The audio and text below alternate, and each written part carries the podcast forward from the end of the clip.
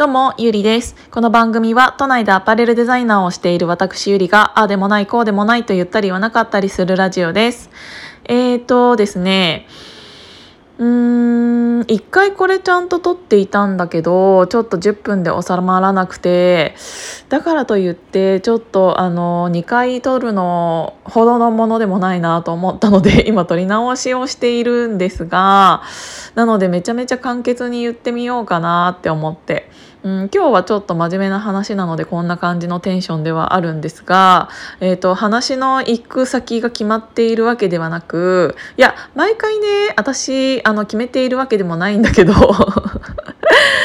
なんだけど、えっと、こういうちょっと真面目な話の時はそういう前置きをしておかないとちょっとなんかあの落ちるところがよく分かってない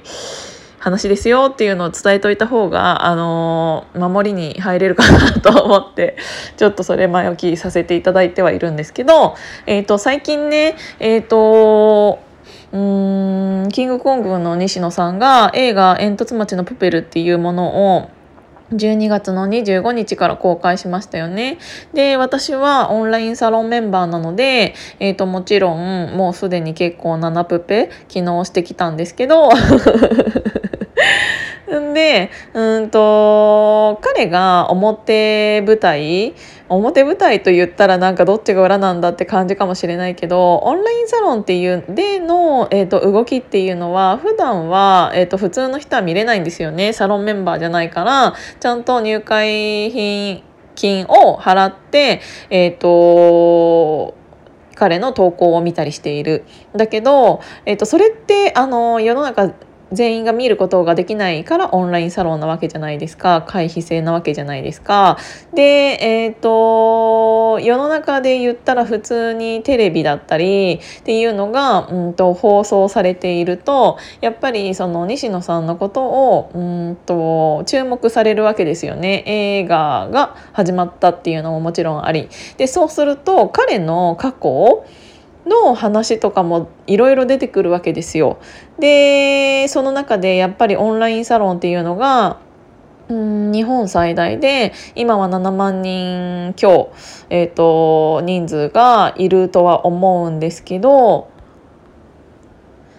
えーと、その映画が始まったことによって西野さんが、えーと、ピックアップされる回数も増えて、えーと、イコールそのオンラインサロンもうんと注目をうん、浴びるようになってきてでオンラインサロンメンバーが発信する内容とかも見られるようにちょっとなっていると思うんです。でその中でこの間もなんかニュースになってたのかな。私はちょっとあのテレビは見ていないのでよくわからないんですけど、うんと、サロンメンバーさんで炎上している方とかもいらっしゃしゃってでなんかあのー、まあそれはねニュースとかなんかすぐネットで調べれば出てくるから、えーと、ここでは言うことではないかなとは思うんですが良くも悪くも、えーと注目されている。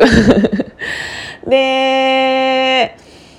やっぱりサロンに入っている人たちってうんと西野さんの毎日の投稿を、まあ、どこまで見てるかはわからないけど、うんと、彼がの頭の中を覗いてみたいと思って私は入ったんですよね。なんかやっぱりコロナ禍というなんか100年に一度200年に一度って言われている、えーとウイルスと戦っていかなきゃいけない共存していかなきゃいけないっていう時代に入った時になんか今までと同じことをしていたのでは、うんと絶対にこれからの時代生きていけないなって思った時にこの人はどういうことをしようとしてるんだろうっていうのをすごくか、うん、気になったんですよね私だから Voicy の方は毎日聞かせていただいてたんですけど私は去年の4月からオンラインサロンに入会させていただいてこの人はこうどうやってコロナというこの時代を生き抜いていくんだろうっていう頭の中とかこれからやることとかをちょっとなんか知りたいなって思って入ったんですよね。でそこには似たような人たちがすごくたくさんいらっしゃってで日々彼がやることに対してうんと何て言うんだろうな自分もすごく刺激を受けて活動し始めている人っていうのがすごくたくさんいるんですよ。で私は途中からそっちの方が楽しくなっちゃって、まあ、自分も含めなんですけど、えーとそれをうんと見たり感じたりしながら自分ももっと行動したいなって思えるようになってこのヒマラヤさんも始めたしうーん自分のブランドも立ち上げたり、えーと、今日の夜から、えーと、それは YouTube のライブでもするんですけど学校をやろうとしてたりとかなんならもう大人の運動会とかも開催したりとか本当にいろんなことをさせていただいたのは私はオンラインサロンに入ったからっていうのがすごく大きくて絶対にサロンに入ってなかったらこんなことしなしなかった。で何を学んだかって言ったらもうとりあえずやってみるっていうことだけなんですよね。なんかこうやったら成功するとかうーんそういうことを言っているわけじゃなくてまず自分が信じた何かを勉強してみたいと思うんだったらもうやってみてコツコツコツコツドブ板営業しかないんだよっていう本当にそれだけなんだけどそれを本当に、えーと、見せてもらえてる感じ毎日なんですけど最近その映画が注目されたことによってオンラインサロンが注目されてサロンメンバーさんが注目されてその中でサロンメンバーさんがちょっと被害者っぽい感じに映ってしまった投稿とかがあったんですよね。そうするとやっぱり西野は宗教だ。こんなに被害者を生んでいる。こんなに、えーと、サロンメンバーを不幸にしてなんたらかんたらっていう人たちってすごくたくさんいらっしゃってあの私も久しぶりに表の何、ん、て言うんだろう本赤の方でいろんな方のツイートを見ていたんですけど、えーと、どうしてこうやって、まあ叩いてしまうかって言ったらうーん何て言うんだろうあのストレス発散だと思っているのかなっていうのは思うんだけどでもやっぱり自分がそういう否定的なことを言うことによってその人のプラスには一切なっていないと思うんですよね。なんか自分がこの人嫌だなって思った人がいてそれを表で、えーと、言葉で、うん、文字で叩くことによって私もこの人嫌いですこういうの宗教だと思いますっていうなんか反